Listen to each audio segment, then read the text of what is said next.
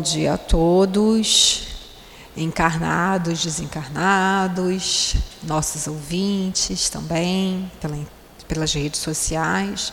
Hoje é quarta-feira, dia 19 de janeiro do ano de 2022.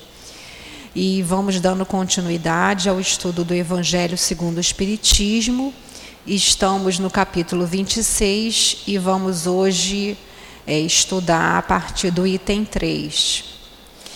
É, primeiramente, antes da nossa prece, eu gostaria de lembrar sobre as redes sociais. Né? Eu falo sempre, mas tem gente nova, então, para a gente não esquecer. Tem o nosso site, que a gente pede que vocês acessem, porque lá tem todas as informações, conta a história da casa, como que foi feita, e todos ali os meios, os modos de ajudar, e também toda a nossa programação dos nossos cursos, das nossas reuniões públicas também. Temos aqui o Facebook e o Instagram, onde está passando essa live e o nosso canal do YouTube, que a gente ainda não pode passar ao vivo, fazer live. Mas depois que a gente acaba aqui a live, que está no Facebook e no Instagram, o companheiro coloca depois no canal no YouTube para a gente poder assistir quando a gente quiser. Tá? É, temos a nossa obra social, né, todo mundo já conhece, e quem não conhece, acessa lá no site para ver. Tem várias fotos, tem toda a história, vocês podem se informar ali. É, vamos ler um pedir a Gilane para que está aqui me ajudando, para ler um pedacinho, para a gente poder fazer a nossa prece. Você pode ler, por favor, o item 3, Adilane?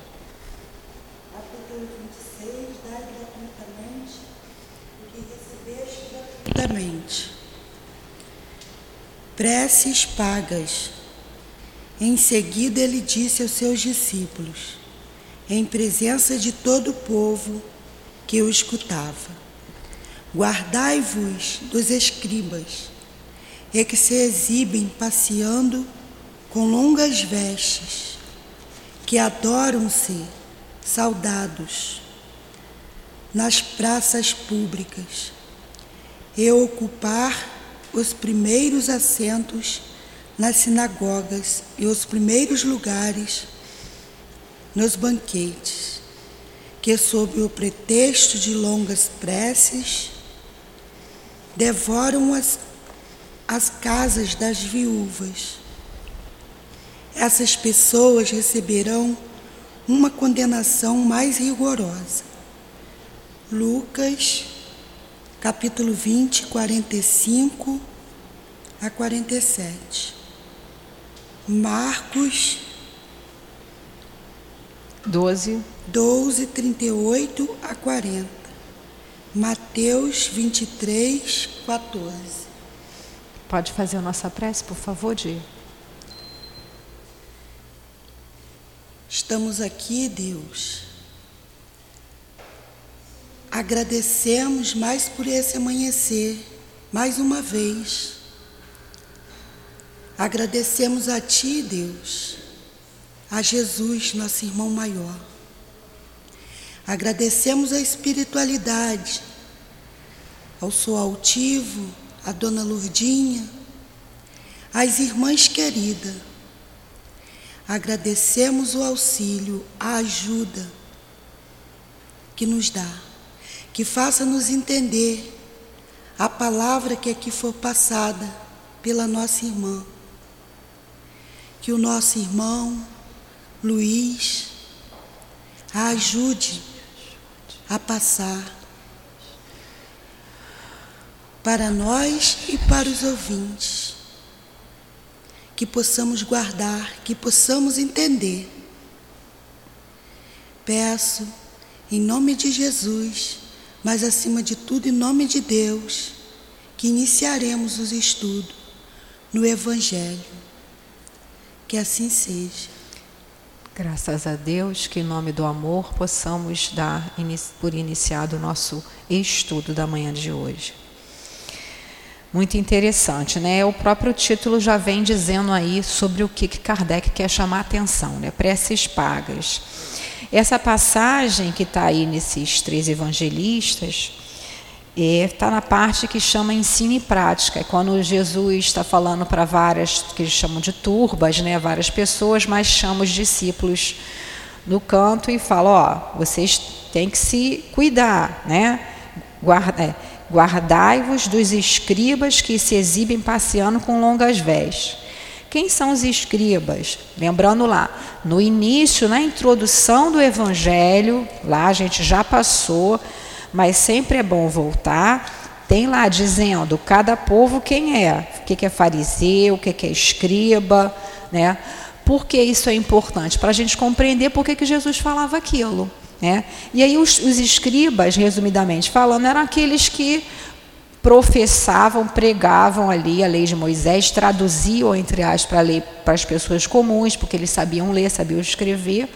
E, mas assim como os fariseus, eles eram muito parecidos, falavam, falavam, mas não cumpriam, não faziam, não praticavam. Né? E aí o que, que eles faziam? Eles se exibiam, né? As vestes desses, de, de, desses companheiros, né? Os fariseus e os escribas eram longas, né? E nas bordas, vocês já devem ter visto nesses filmes, eram bordadas assim em azul púrpura, né?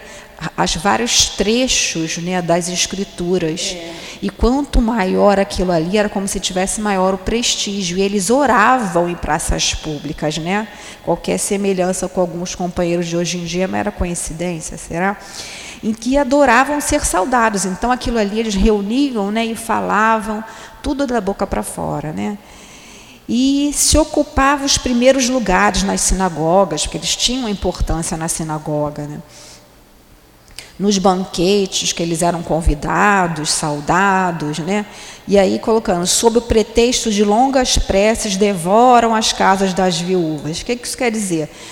Antigamente tinha assim, esse conceito, né? a pessoa morria e chamava-se um sacerdote, como se fosse um padre hoje em dia, né? para ir lá fazer prece pela, por aquele que morreu ali. E isso era cobrado.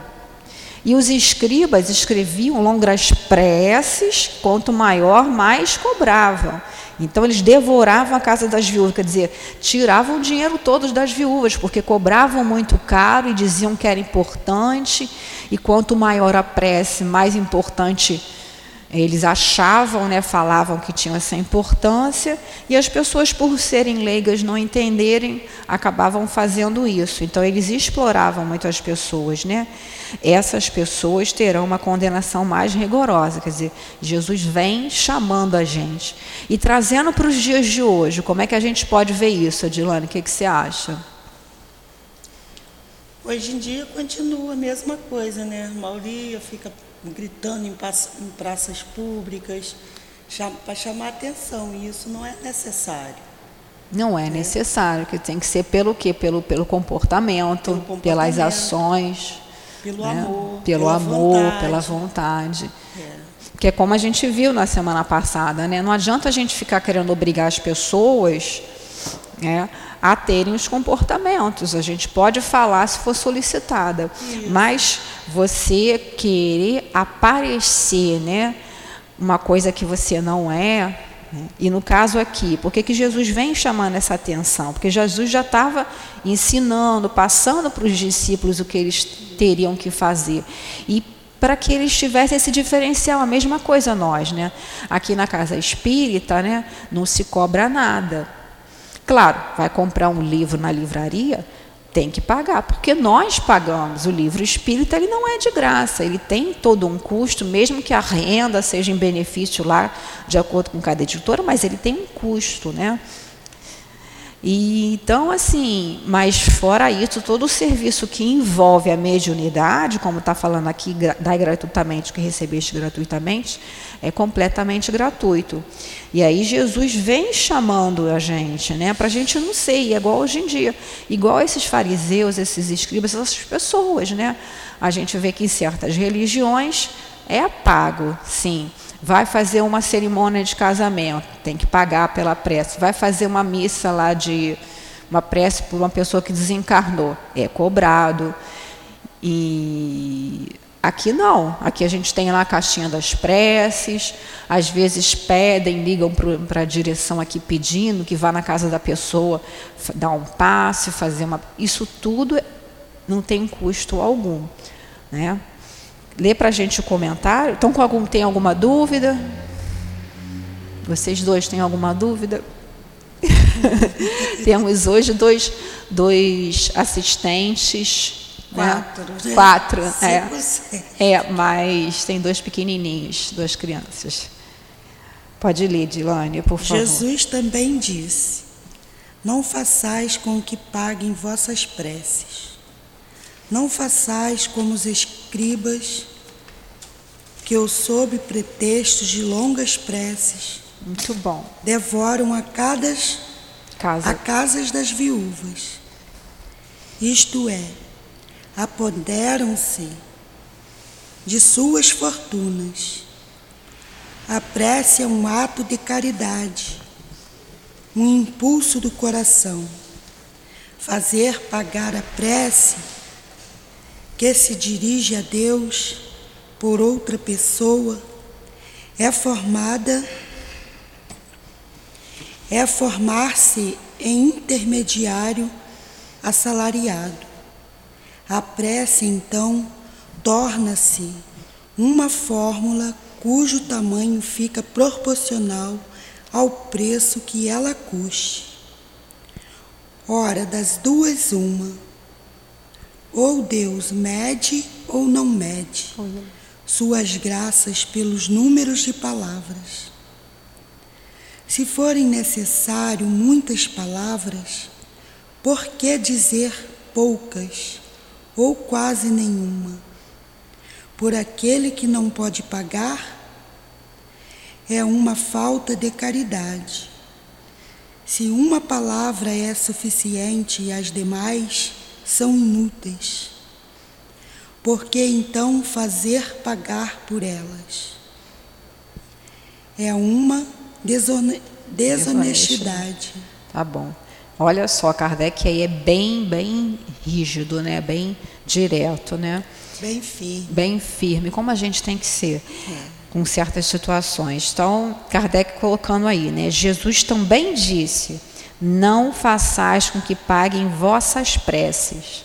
Então, o que, que ele falou para os discípulos? Não façais com que paguem vossas preces. Vão fazer tudo de graça, porque de graça vocês receberam.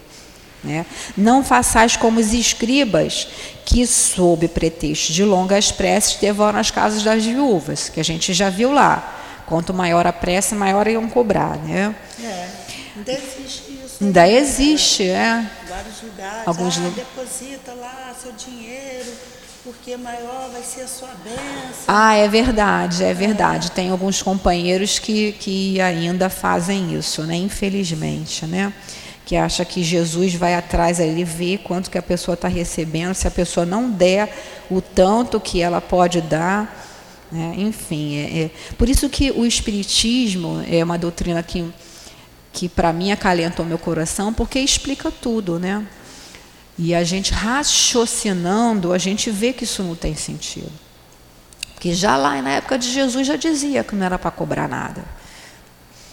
A prece é um ato de caridade. Então, quando alguém chega, né, ah, faz uma prece por mim, né, é um ato de caridade que a gente está fazendo pela pessoa. Porque as pessoas dizem, ah, eu não posso fazer caridade porque eu não tenho dinheiro. Pode orar Pode orar pelos que não tem ninguém que orem, né? pelos suicidas. Tem muita gente que tem medo de, de orar pelos suicidas, não precisa ter medo. Né? Você não vai fazer uma invocação. Você sabe que uma pessoa se suicidou, você não vai falar, fulano, vem aqui que eu vou te salvar. Não, é Jesus. Joga para Jesus, para Maria, pedindo por todos eles, para trazer paz, para trazer alento, consolação. Bota lá na caixinha dos suicidas, tem uma, uma caixinha específica ali que vai para um grupo específico para serem feito prece pelos suicidas. Né? Então, um impulso do coração tem que ser uma coisa natural, não uma coisa decorada. Né? Fazer pagar a prece que se dirige a Deus por outra pessoa é transformar-se em intermediário assalariado. Então, criaram na época uma profissão, né? A Gilane chegasse para mim, Eloá, faz uma prece para mim, vou te dar 100 reais. Aí eu, tá bom, Gilane. Aí a Heloísa chega lá, Eloá, faz uma prece para mim, não posso pagar muito, vou te dar 50. Eu ah, então vou fazer uma precezinha menor. Era mais ou menos assim. A prece, então, torna-se uma fórmula cujo tamanho fica proporcional ao preço que ela custa, que a gente deu exemplo agora. Né? Ora, das duas, uma. Ou Deus mede, ou não mede suas graças pelo número de palavras. O que, que vocês acham? Deus mede? Deus vai atender porque foi feito um número de palavras maior? O que, que vocês acham? Não. Não, né? Nada a ver. Que vale é o sentimento, na verdade. É. Você pode fazer. A pessoa às vezes nem sabe falar, fala uma palavra, é, palavra ali já diz tudo, né? Tem até um exemplo que eu acho que era o tio que contava, não lembro se daquele foi o Chico, eu acabo a gente confundindo as histórias, né? Do Zé, né? Jesus é o Zé, tipo assim, né? Então, mas a fé dele era tanta, a comunhão com Jesus era tanta, que não precisava dizer muitas palavras, né? Nós, às vezes, precisamos, sentimos necessidade, tem aquela formulação, mais ou menos, que a gente pede permissão, né? a gente pede ajuda, como ela pediu aos espíritos responsáveis por esse trabalho, pela responsabilidade que é para intuir a gente. Mas também não adianta a gente sentar aqui, pedir ajuda e não estudar. Como é que eles vão acessar na minha cabeça o, o conteúdo? Né? Ficar complicado, não tem como. E aí ele colocando ali, né? Se forem necessárias muitas palavras, por que dizer poucas ou quase nenhuma por aquele que não pode pagar? Né? Então, às vezes, por uma questão até de, da própria pessoa, porque o que, que é a prece? Né? Deus sabe o que a gente precisa, Deus sabe o que a gente está passando, os espíritos protetores sabem. Mas quando a gente faz a prece, a gente se eleva, a gente entra em conexão com o mais alto, a gente para, dá aquele, né, aquela respirada, e aí Está né? Lá no livro dos Espíritos. A prece é para louvar, agradecer e pedir. O que, que é louvar? Como ela fez? Jesus, vou te pedir. Né?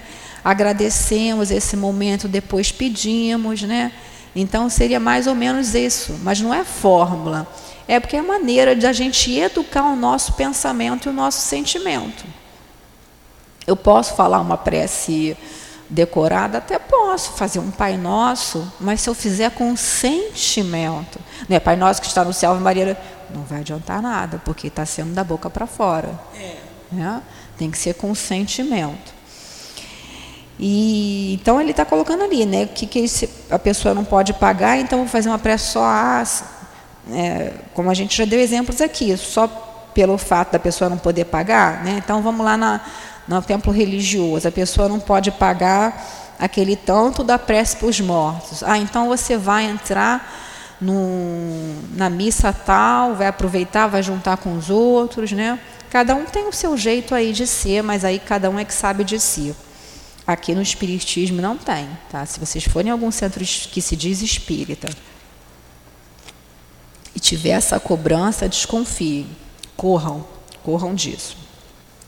É uma falta de caridade. Se uma palavra é suficiente, as demais são inúteis. Por que então fazer pagar por elas? É uma desonestidade. Né? Então, o Kardec está sendo bem rígido aí, bem duro, bem direto, para a gente não deixar nenhuma dúvida. Pode continuar, Dilane, por favor? Deus não vendo os benefícios que concede, por que então que aquele que nem mesmo é distribuidor que não pode garantir a sua obtenção, faria pagar um pedido que talvez não, não produza resultado. Deus não pôde subordinar um ato de, de clemência, de bondade ou de justiça que se solicita da sua misericórdia. A, so, a uma, a uma soma. soma de dinheiro. Do contrário, do contrário dele resultaria que, se a soma não é paga ou insuficiente, a justiça, a bondade e a clarência de Deus seriam suspensas. A razão, o bom senso e a lógica dizem que Deus, a, a perfeição absoluta, não pode alegar a criaturas imperfeitas, ou direito de, de, de estipular preço para a sua justiça. Então, é bem direto, como a gente já falou, Deus não vende os benefícios que concede, isso não tem preço, né? O que Deus nos dá, o que Deus nos concede. Porque então aquele que nem mesmo é o distribuidor, que não pode garantir a sua obtenção, faria pagar um pedido que talvez não produza resultado. Quer dizer, eu quero uma situação tal, ah, eu quero comprar uma casa. Eu vou lá no templo religioso, ó, faz uma prece para eu comprar uma casa, pago aí. Aí é garantia de que eu vou conseguir? Não. Tudo que a gente pede, a gente pode pedir, mas só vai ser concedido o que o Pai, o que Deus achar que vai ser melhor para a gente, como espírito imortal. Então, às vezes, tem lá a Mariazinha, que quer muito casar com o Joãozinho, chora, arranca cabelo, faz mil e uma prece, vai na, na mãe isso, na mãe de Ná, na mãe não sei o quê, mas aí não casa. Porque não era o melhor para ela, como espírito imortal. Chora pra caramba, se descabela, fica com depressão, passam-se os anos e vê que graças a Deus que ela não casou com o Joãozinho. Né? Então, às vezes, na hora a gente acha que aquilo ali é o melhor para a gente, porque a gente pensa, a gente está envolvido na emoção, a gente quer, a gente é igual criança espiritual, a gente acha que a gente sabe tudo da nossa vida, a gente não sabe nada, porque a gente está vendo só esse momento agora, que é essa encarnação, que eu estou como Eloá, ela está como a Dilane, cada um está como uma personalidade. Mas e o que a gente fez, o que a gente passou, o que a gente necessita como espírito imortal? Mas a gente pode pedir? Claro que pode. Posso pedir coisa material? Posso. Senhor Jesus, me ajude para que eu consiga comprar uma casa. Mas aí eu vou trabalhar, mas aí eu vou fazer. E se for o melhor, eu vou conseguir para mim, porque às vezes não é para ser. Né? Às vezes a pessoa já teve problemas com bens materiais em outras encarnações, então veio nessa desprovido de bem material para justamente aprender a valorizar. Né? Ou até para poder dar exemplo para outras pessoas. Né? Continuando lá, Deus não pode subordinar um ato de clemência, quer dizer, um pedido, uma, né, uma rogativa de bondade ou de justiça que se solicita da sua misericórdia a uma soma de dinheiro. Do contrário, dele resultaria que, se a soma não é paga ou insuficiente, a justiça, a bondade e a clemência de Deus seriam suspensas. Não, faz, não tem lógica, né? Como Kardec coloca ali, a razão, o bom senso e a lógica dizem que Deus é a perfeição absoluta, é o Criador de todas as coisas. Não pode delegar a criaturas imperfeitas o direito de estipular preço para a sua justiça. Quer dizer, então, que Deus vai ficar se sujeitando a A, B ou C que querem ganhar dinheiro em cima dos outros? Isso não existe, né? Continua lá para gente, a justiça de Deus.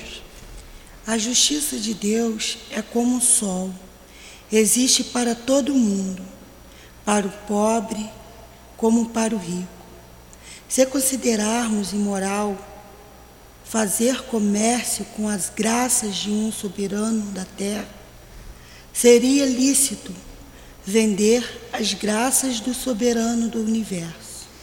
Então, é como ele está colocando ali, né? a justiça de Deus é como o sol, existe para todo mundo, é para todo mundo, para o pobre, para o rico, para o feio, para o bonito, para o aleijado, para a pessoa que tem um corpo perfeito. Né? Então, se a gente já acha imoral fazer comércio com a graça de um soberano da terra, quer dizer, eu chegar lá na rainha da Inglaterra aí, dona rainha, eu vou dar um dinheiro para a senhora me ajudar aqui, para eu não pagar um imposto, isso é imoral. Como é que a gente vai querer fazer isso com as graças né, do soberano do universo? Alguém tem alguma pergunta? Quer perguntar? Tem alguma pergunta de internet aí? Quer falar alguma coisa de. Está bem claro, né? Eu acho que está assim. Pode continuar, por favor? As preces pagas têm outro inconveniente. É que aquele que as compras acredita na maior parte das vezes, que está dispensado de rezar, ele mesmo, porque se considera quite ao dar o seu dinheiro. Sabe-se que os espíritos são sensibilizados pelo fervor do pensamento daquele que se interessa por eles. Mas qual pode ser o fervor de quem encarregar uma terceira pessoa de orar por ele em trocas de pagamento? Qual é o fervor dessa terceira pessoa quando delega seu mandato a uma outra e esta a uma outra e assim sucessivamente? Isto não é, isto não reduz a eficácia da prece ao valor de uma moeda corrente? É outro questionamento que Kardec está fazendo, né? Que se a pessoa né, está pagando a prece, ela vai achar o quê? Bom, como eu paguei a Dilane para fazer uma prece para mim, eu estou livre. Eu não vou preciso pedir a Jesus, porque eu não preciso gastar meu tempo pedindo, porque Dilane já rezou por mim. Não é isso? E eu paguei a ela por isso. Uma coisa é eu estou, às vezes, numa situação tão complicada que eu não consigo me encontrar, fazer uma prece, e eu peço a Dilane, reza por mim. Aí ela vai me ajuda. São as preces intercessórias que elas devem existir sempre sim, mas nunca por dinheiro, nunca por nenhum tipo de pago. Ó, faz uma prece por mim, que depois eu faço, né? Que aí quando eu puder eu te dou alguma coisa. Não, isso não, né? Então, olha só, né? É, Sabe-se que os espíritos são sensibilizados pelo fervor do pensamento daquele que se interessa por eles. Né? O fervor, o sentimento, o que, eu estou colocando no meu pensamento. Porque às vezes eu estou falando uma coisa, Senhor Jesus, me ajuda, mas eu estou pensando, e eu acho que eu esqueci a comida no fogo, tem que pagar conta, tem que fazer isso. E aí? Né? Então eu estou falando uma coisa com a boca e meu pensamento está em outro lugar. Então eu tenho que focar o meu pensamento, vou fazer uma prece. Então eu paro, afasto os outros pensamentos e vou me ligando com Jesus, com o meu guia espiritual, com o espírito da, da minha preferência, né? De acordo com cada um aí. E aí, mas qual pode ser o fervor de quem se encarrega por uma terceira pessoa de orar por ele em troca de pagamento? Como eu falei, a prece intercessória, eu vou fazer com todo amor. Se a Diana falou, Eloá, reza para mim, eu vou fazer com todo amor e a mesma coisa lá por mim. Isso pode ser. Agora, não por causa de nenhum pagamento né, financeiro. Então, qual é o fervor dessa terceira pessoa? Quando delega seu mandato a uma outra, e esta a uma outra, e assim sucessivamente. Quer dizer, então eu peço para um orar, pago um dinheiro, o outro vai pagar para outro, para outro, para outro, para outro. Né? Isso não é reduzir a eficácia da prece ao valor de uma moeda corrente?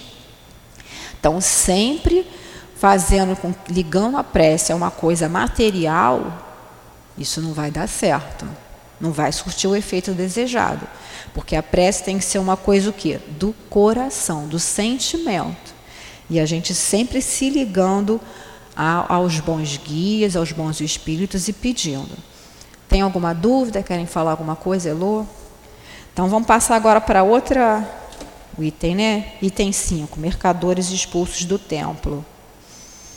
Em seguida, eles vieram a Jerusalém. E Jesus, entrando no templo, começou a expulsar os que ali vendiam e compravam. Derrubou as mesas dos cobistas e os assentos daqueles que se vendiam pombos, e não permitia que pessoa alguma transportasse utensílios pelo templo. Jesus os ensinava dizendo: não está escrito que minha casa será chamada casa de oração por todas as nações? No entanto, tem desfeito dela um covil de ladrões. Os príncipes dos sacerdotes, ouvindo-o falar assim, procuravam um meio de prejudicá-lo, porque eles o temiam o temiam, visto que todo o povo ficava cheio de admiração com a sua doutrina. Marcos 11, 15 a 18. Mateus 21, 12 e 13. Então, Kardec te retirou essa parte aí, né, mercadores expulsos do templo, que é uma parte que algumas pessoas acham polêmica, né, porque alguns espíritas até acham que não foi bem assim que aconteceu, porque Jesus é todo amor, todo bondade, que não teria esse ato violento, como realmente não teria. Na verdade, essa passagem ela está logo depois nos três evangelistas Marcos, Lucas e Mateus colocam na, depois que Jesus chega novamente a Jerusalém, entrando lá com aquele em cima do burrico, sendo recebido naquele domingo das, das oliveiras, né, que é aquela e já João diz que é no início do apostolado de Jesus, mas não importa, o que importa é o fato qual é o fato? Jesus chegou lá no templo e viu aquilo ali, aquele comércio das coisas sagradas, né? E o segundo Haroldo Dutra, Haroldo Dutra diz que tinham, eram cerca que ficava em volta do templo de 20 mil pessoas, era muita gente, né? E, mas tinha as seguranças lá que tomavam conta. E aquele comércio, quer dizer, quem não tivesse dinheiro não teria as graças, entre aspas, de Deus. Por quê? Porque chegava lá e tinha aqueles cambistas, né? O que, que era o cambista? Porque eles só aceitavam aquelas moedas que eram as, a, tinham que trocar pelas moedas romanas, pelo dracma, o denário, pessoa que viesse de outros lugares, né? Tinham que fazer aquela troca do dinheiro e aí cobravam em cima daquela troca. E aí depois eles compravam aqueles animais para fazerem sacrifício, né? Tem até aquela história do bode expiatório, né? O bode expiatório, que eles compravam aquele animal, compravam um bode, aí levava para um lugar, e aí falava todos os, transmitia, falava todos os pecados que a pessoa tinha para o bode. E aí pegava aquele bode lá, levado lá no templo, uma cerimônia, e depois tirava aquele bode da cidade, como se matava o bode. Então, com o bode morreu os pecados. Era o que o povo pensava na época. Mas qual era a questão ali? Que Jesus chegou e viu toda aquela movimentação, né? Vilipendiando a casa, o templo sagrado, né? Vendendo, quer dizer, quem não tivesse dinheiro, tudo pago, né? Quem não tivesse dinheiro não obteria as graças de Deus. E aquela bagunça generalizada, né? É como se eles chegassem aqui a gente chegasse aqui no CEAP, ó, compra aí um não sei o quê, não sei o que lá, todo mundo fazendo uma mercadoria, ó, compra água fluidificada, compra isso, compra aquilo, senão não vai ter, não vai obter a graça do passo de cura, e por aí vai. E quando Jesus né, toma essa atitude, né, Jesus, uma, uma, uma ascendência moral imensa, então a própria fala de Jesus já era uma fala que os outros se calavam, né? É igual aqui às vezes, né? A pessoa chega e fala, né? a pessoa que tem autoridade moral, né? quando o Newton chega e fala com as mães, às vezes estão fazendo bagunça, elas na hora respeitam. Por quê? Por causa da autoridade moral. E aí, o que, que os mercadores fizeram? Foram ó, saindo fora. Jesus, ó, essa bagunça, como se fosse assim, né? Essa bagunça aqui não é a casa do meu pai, vocês não vão fazer um covil de ladrões, porque tinha muita desonestidade, né? E aquela questão do chicote, né? O Jesus tinha magnetismo e era uma coisa impressionante. E aí, o evangelista João diz que ele pegou uma, uns, uns fiozinhos lá, uns, uns chicotinhos para poder ir, porque os animais ficavam ali, gente. Imagina que no, CEAP os bichos tudo aqui, fazendo aquela bagunça, aquela sujeirada. Porque Jesus tirou aqueles animais para lá, né? E as próprias pessoas saíram. Em momento nenhum Jesus usou chicote em cima de ninguém. Isso não está em evangelista nenhum. Em momento Jesus nem, nenhum Jesus foi grosseiro, ofendeu ninguém, mas ele falou sério, né?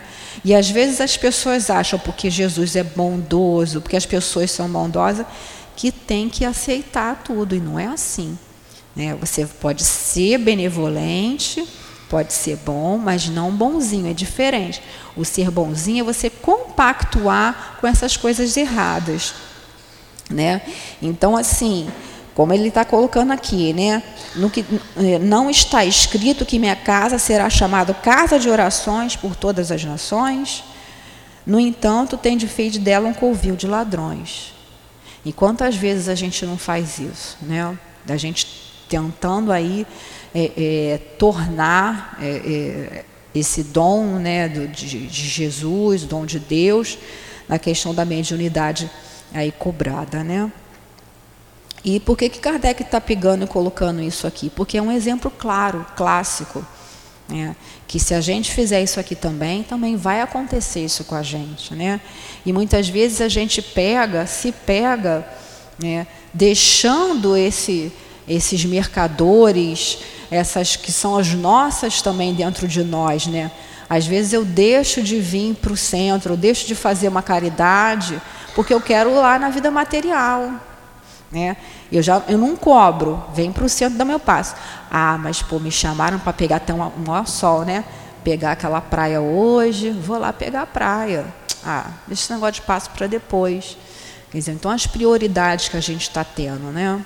Isso é um caso a pensar também. Quer falar alguma coisa, Dilane? Não, tá bom. Tá bom? Tá. Quer falar alguma? Então lê aí o comentário de Kardec. Jesus expulsou os vendedores do templo. Com esse gesto, condenou o comércio das coisas santas, sobre qualquer forma que seja. Deus não vende suas bênçãos, nem seu perdão, nem a entrada no reino dos céus. O homem, portanto, não tem o direito de fazer com que tais benesses sejam pagas. Então aí Kardec resumiu tudo que a gente viu até agora, né? Condenou Jesus comércios das coisas santas sob qualquer forma, que a gente já falou. Às vezes a pessoa não cobra, mas exige privilégios, né? Ó, eu vou fazer essas, não, vou levar você lá no centro, você está com um problema. Mas aí, quando eu for na tua loja, você me dá um desconto. Né? Ah, eu vou levar você no centro, lá é muito bom, tem isso assim, assim, mas aí você me empresta aquele dinheiro e aí eu não preciso te pagar. Então a gente tem que tomar cuidado. A gente não faz mais isso como em outras religiões, algumas religiões fazem, mas a gente tem que ter, a gente que é espírita tem que ter esse cuidado, né? Porque a gente já sabe que não pode. Então, agora Kardec tece um comentário de alguns itens sobre mediunidade gratuita, para fechar aí o capítulo. Pode ler, Di. Uhum. Ao sete, né? Sete. Mediunidade gratuita. Os médiuns modernos, visto que os, que os apóstolos também tinham mediunidade, igualmente receberam de Deus um dom gratuito, o de ser os intérpretes dos Espíritos na, na instrução dos homens, a fim de lhes mostrar o caminho do bem e conduzi-los à fé, e não para lhes vender palavras que não lhes pertenciam, porquanto elas não são resultado de sua concepção, nem das suas pe pesquisas, nem do seu trabalho pessoal. Deus quer que a sua luz segue, chegue a todo mundo.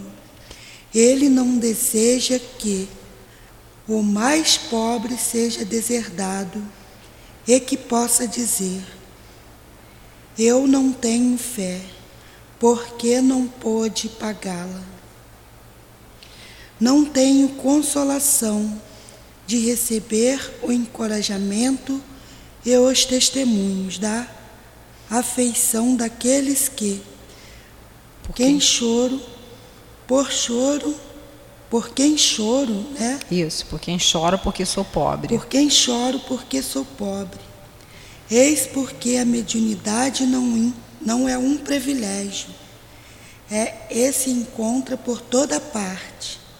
Fazer com que se pague por ela seria, portanto, desviá-la da sua finalidade providencial. Então, Kardec colocando os médiuns modernos, modernos lá na época de Kardec, 1864, quando foi publicado o Evangelho, né? Mas e atualmente. Visto que os apóstolos também tinham mediunidade, como a gente já viu, curavam, faziam, é, expulsavam demônios e tal. igualmente receberam de Deus um dom gratuito. Mediunidade é um dom de Deus, né? O de ser intérprete dos espíritos nas instruções dos homens. Quando a gente vê as mensagens psicofônicas dos médiums aí que têm essa atribuição, né, essa mediunidade específica, que a mediunidade também é variada, né? Para quem quiser saber mais, tem o livro dos médiuns que fala especificamente sobre isso. Aqui na casa é estudado, né, amanhã, 8 horas, né, Dilane? Uhum. 8 horas da manhã também aqui, tem a live. Então vamos estudar. E aí, para mostrar-lhe né, o caminho do bem, conduzi-los à fé.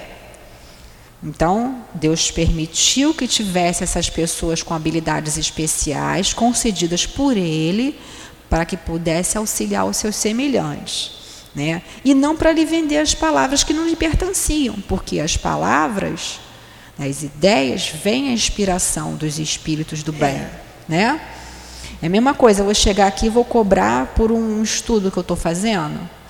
Né? Tudo bem que eu estudei, mas os espíritos estão me intuindo o tempo todo. Então, e eu estudei em cima de uma coisa que eu recebi gratuitamente, ajuda, é. né? E o que a gente pode pedir é uma ajuda, ó, me ajuda, me intui para que eu consiga me lembrar, né? Para que eu consiga falar o que as pessoas precisam ouvir. Enfim. Deus quer que a sua luz chegue a todo mundo, ele não deseja que o mais pobre seja deserdado e que possa dizer eu não tenho fé porque eu não pude pagá-la. A mediunidade ela se apresenta em todas as camadas sociais, desde o mais miserável ao mais rico não tem sexo, não tem idade. Né? Claro que se a mediunidade aparece numa criança muito pequena, não é aconselhável que aquela criança venha trabalhar por uma questão toda de um desenvolvimento psicológico. Então, é. quem tem filho nessas condições, não permita, porque eu sei que tem centros que se dizem espíritas fazendo sessão de desobsessão com criança. E isso é uma, né, vamos dizer assim, isso é entre é aspas, crime. É um crime. Está mexendo com o psiquismo da criança. Então, quando se tiver uma criança, porque às vezes a criança desperta a mediunidade muito cedo, né? E aí traz para o centro espírita, é feito um tratamento, vai tomar uns passos de cura para aquilo ali e esperar o momento do amadurecimento. Aí quando tiver lá pelos 16 anos, 15, dependendo da maturidade do espírito, aí começa a estudar. Claro, começa a estudar não, porque essa criança tem que estudar, evangelizar desde lá de bebezinho. E isso não quer dizer que vai ter que trabalhar como médium criança. Então, só quando já tiver uma maturidade espiritual, porque a mediunidade é uma coisa muito séria. Né? Então, eis porque a mediunidade não é um privilégio, se encontra em toda parte. Né? Não é um privilégio, não é um prêmio. Né? Claro que se a pessoa trabalhou, a mediunidade, né, dizem os espíritos, é quando você ou trabalhou muito, ou usou muito mal, né, no mal, ou trabalhou muito no bem. Pela nossa condição, a gente já adivinha mais ou menos qual é a, no, qual é a nossa situação. Né? Não foi, a gente não tem a mediunidade porque a gente foi santo. Outros missionários, como o Chico, aí já é diferente. Trabalhou muito no bem, desenvolveu aquele muito, a, aquela sensibilidade, e aí vai reencarnando cada vez mais apurando isso, com as suas missões. Mas nós não, a mediunidade nos é concedida, nós espíritos imperfeitos, com vistas ao nosso próprio auxílio. Não é isso? A gente tem um débito de 100 mil reais, um exemplo, e aí a espiritualidade fala, como é que você vai pagar isso? Né? Eu falo, eu quero pagar tudo uma vez, você não vai aguentar. Porque quando a gente está no plano espiritual, fora da carne, a gente acha que a gente pode tudo.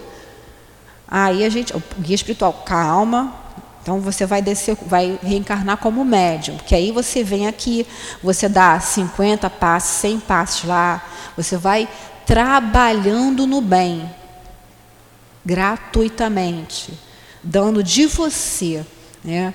dando de você sua energia, servindo de canal para esses espíritos. Mas olha a nossa responsabilidade. A gente tem que cuidar desse veículo, né, para a gente transmitir o mais fielmente possível. Vamos continuar aí, Dilane, rapidinho, para a gente acabar esse capítulo hoje?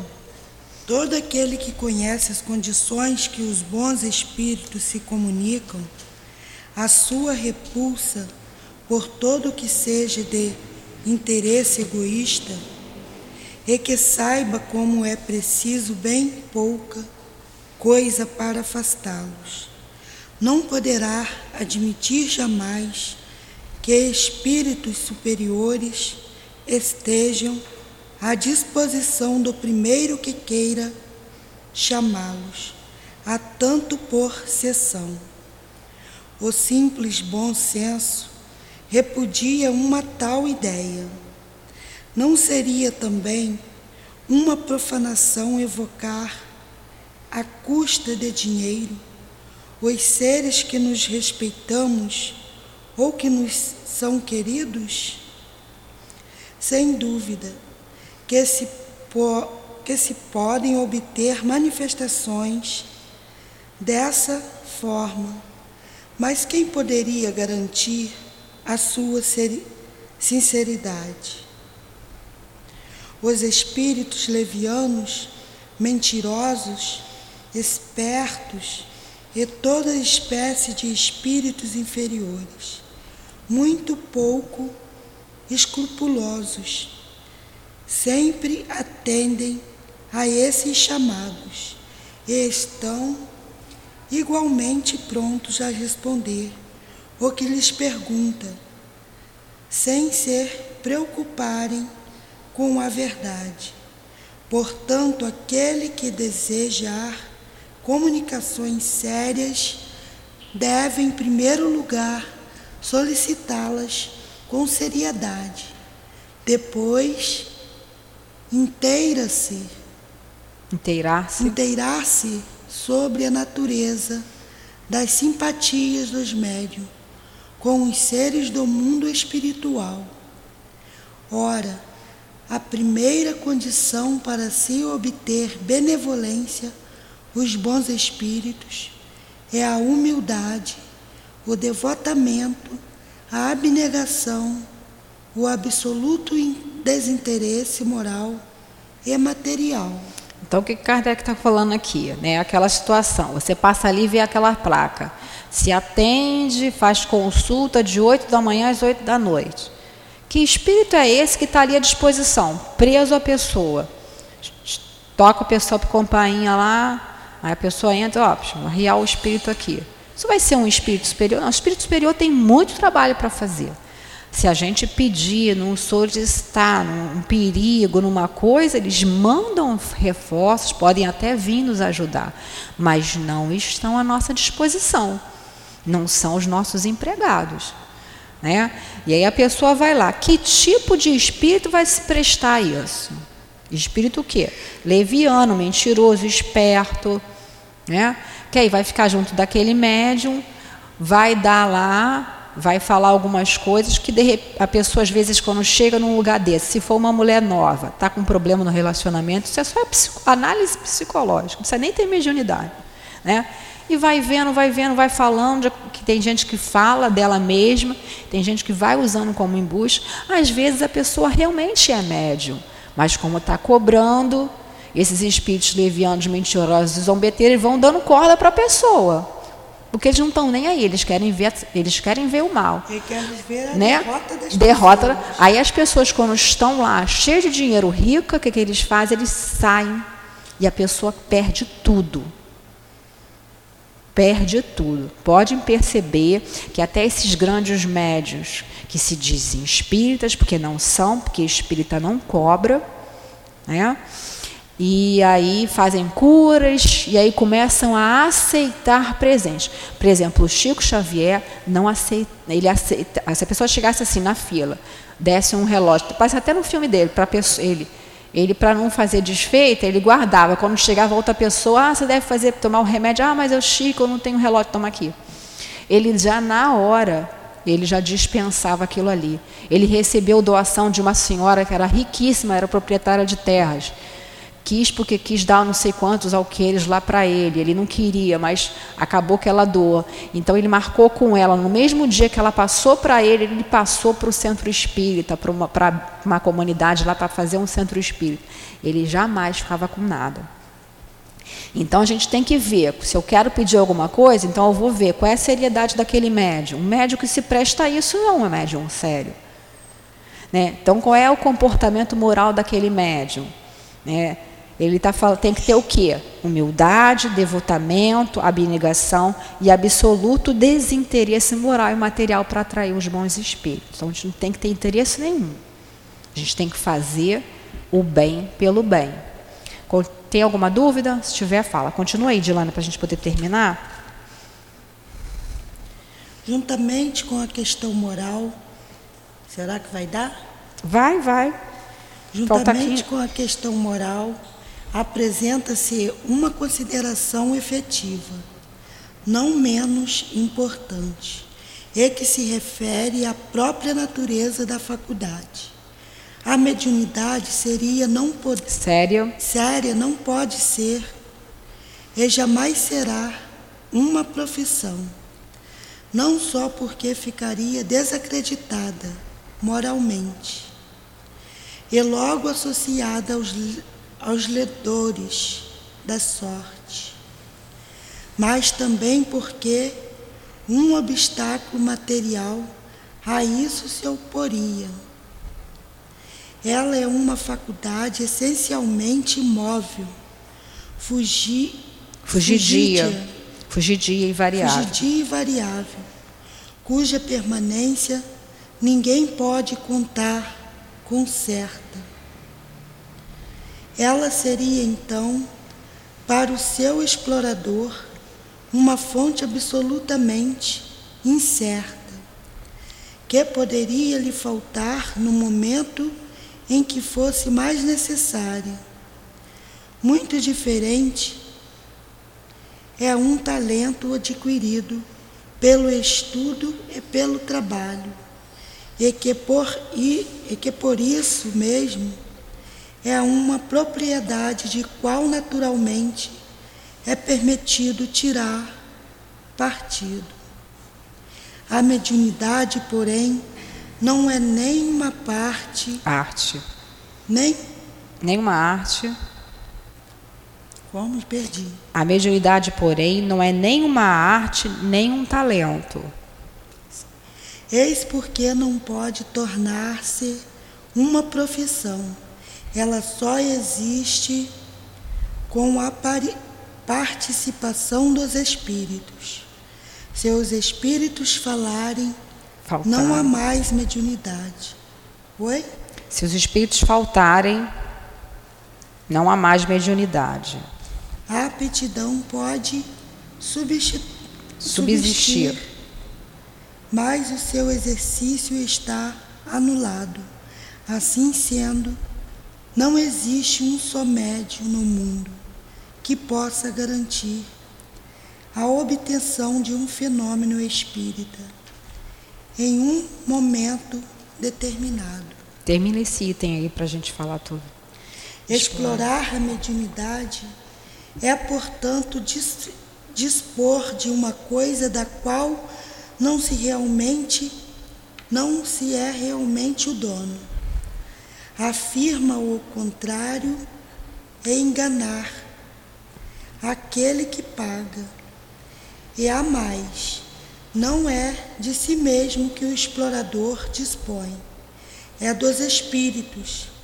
São as almas dos mortos cujo concurso ele põe à venda. Esse pensamento instintivamente repugna foi o tráfico degenerado em abuso explorado pelo charlatanismo, pela ignorância pela, credulidade. pela credulidade e pela super, superstição que motivou a proibição de Moisés. O Espiritismo moderno, compreendendo o lado sério do assunto e pelo descrédito em que lançou a sua exploração, elevou a mediunidade à categoria de missão então é tudo que o Kardec está colocando ali, fazendo esse resumão, Né? Tudo que a gente já, foi, já falou aqui, Kardec já falou. Né? Tem uma outra coisa que, que ele está colocando. Me, essa faculdade, ela, a mediunidade, o que, que é a mediunidade? Você ter um espírito que vai se comunicar através de você. Através das várias formas, seja intuitiva, seja psicofônica, psicográfica, tem que ter um espírito. Né? Então você não é dono daquilo ali, você não controla. Como é que você vai garantir que tal hora você vai ter aquela comunicação? Você não pode garantir nada o fenômeno, como dizia o Chico, o telefone toca de lá para cá e não daqui para lá. Eles é que sabem a hora que tem que ser as coisas, né? Então, ela é fugidia, ela é móvel.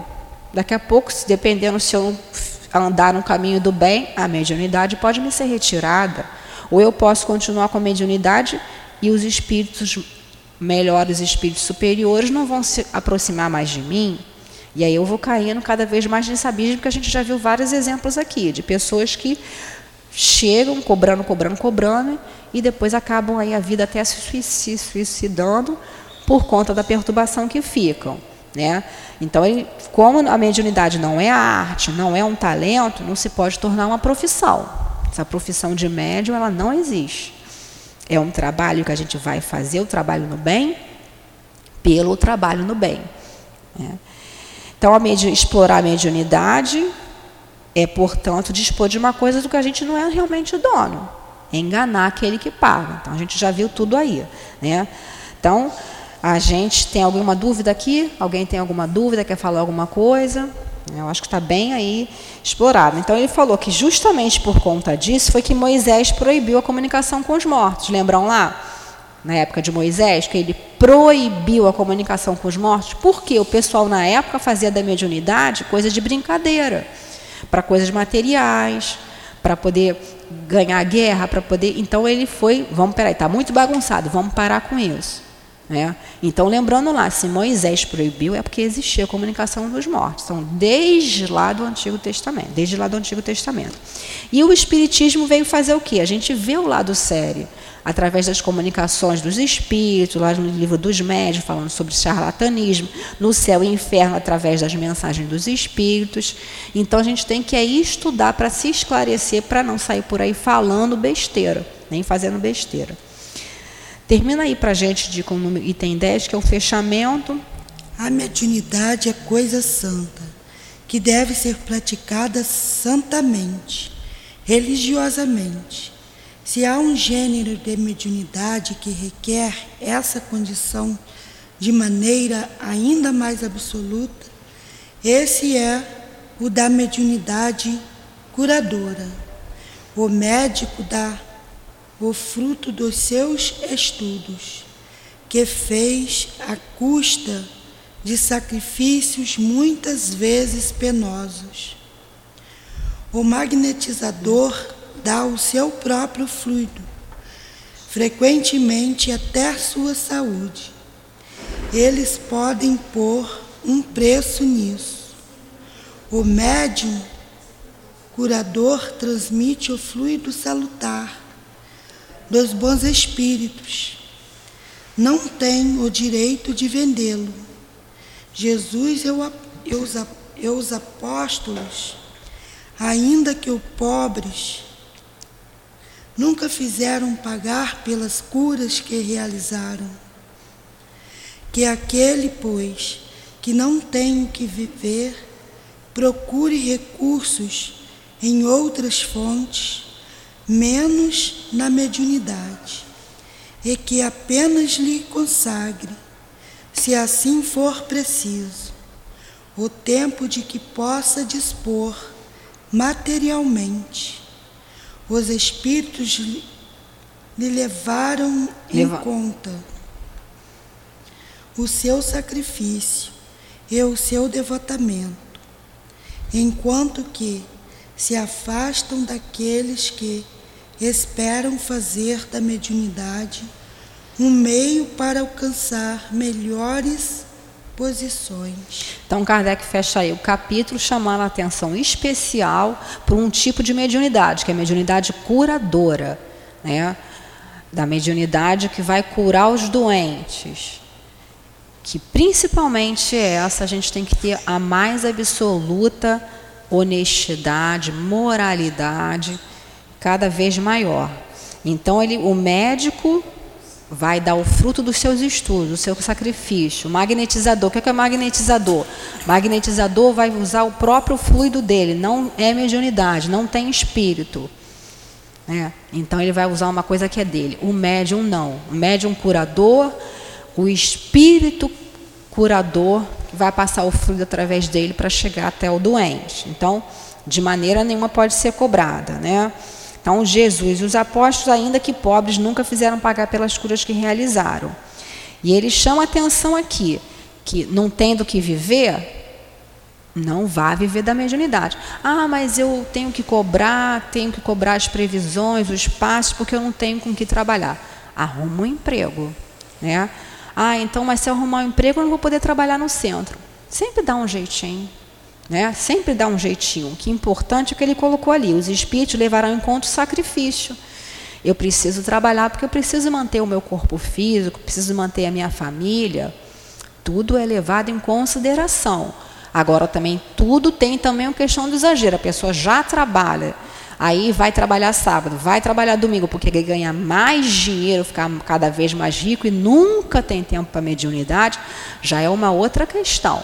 Não é o que Kardec está colocando aqui. O que Kardec está colocando aqui é que a gente não pode viver materialmente na mediunidade. Né? Esperando ali alcançar melhores posições. Pessoal, não, eu vou trabalhar na mediunidade porque eu vou ficar bem na fita e aí eu vou ser ajudado materialmente, alguém vai me dar um emprego. Não é isso. A gente sempre vir trabalhar no bem pelo bem, porque não é a gente que faz, né?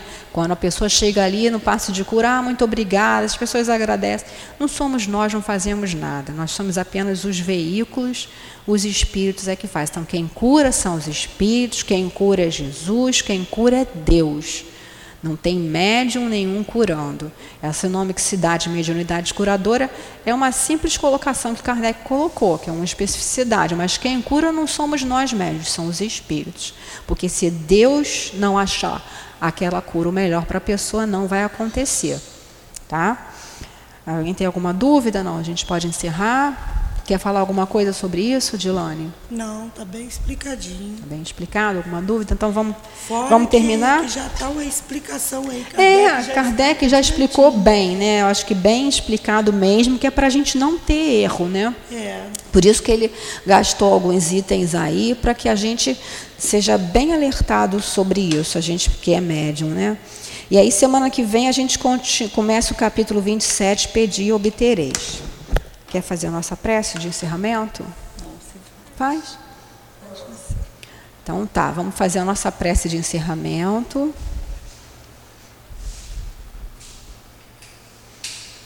Gente vai agradecer a Jesus, Senhor Jesus, bons amigos espirituais que participaram, que nos intuíram, que, que nos ajudaram.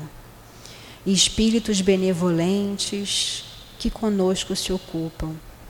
Somos muito gratos por todo o estudo, de, por essa manhã, e também somos muito gratos pela nossa mediunidade, que nos foi concedida como auxílio a nós mesmos, para que pudéssemos quitar mais rapidamente os nossos débitos e servindo então de instrumento útil aos espíritos do bem.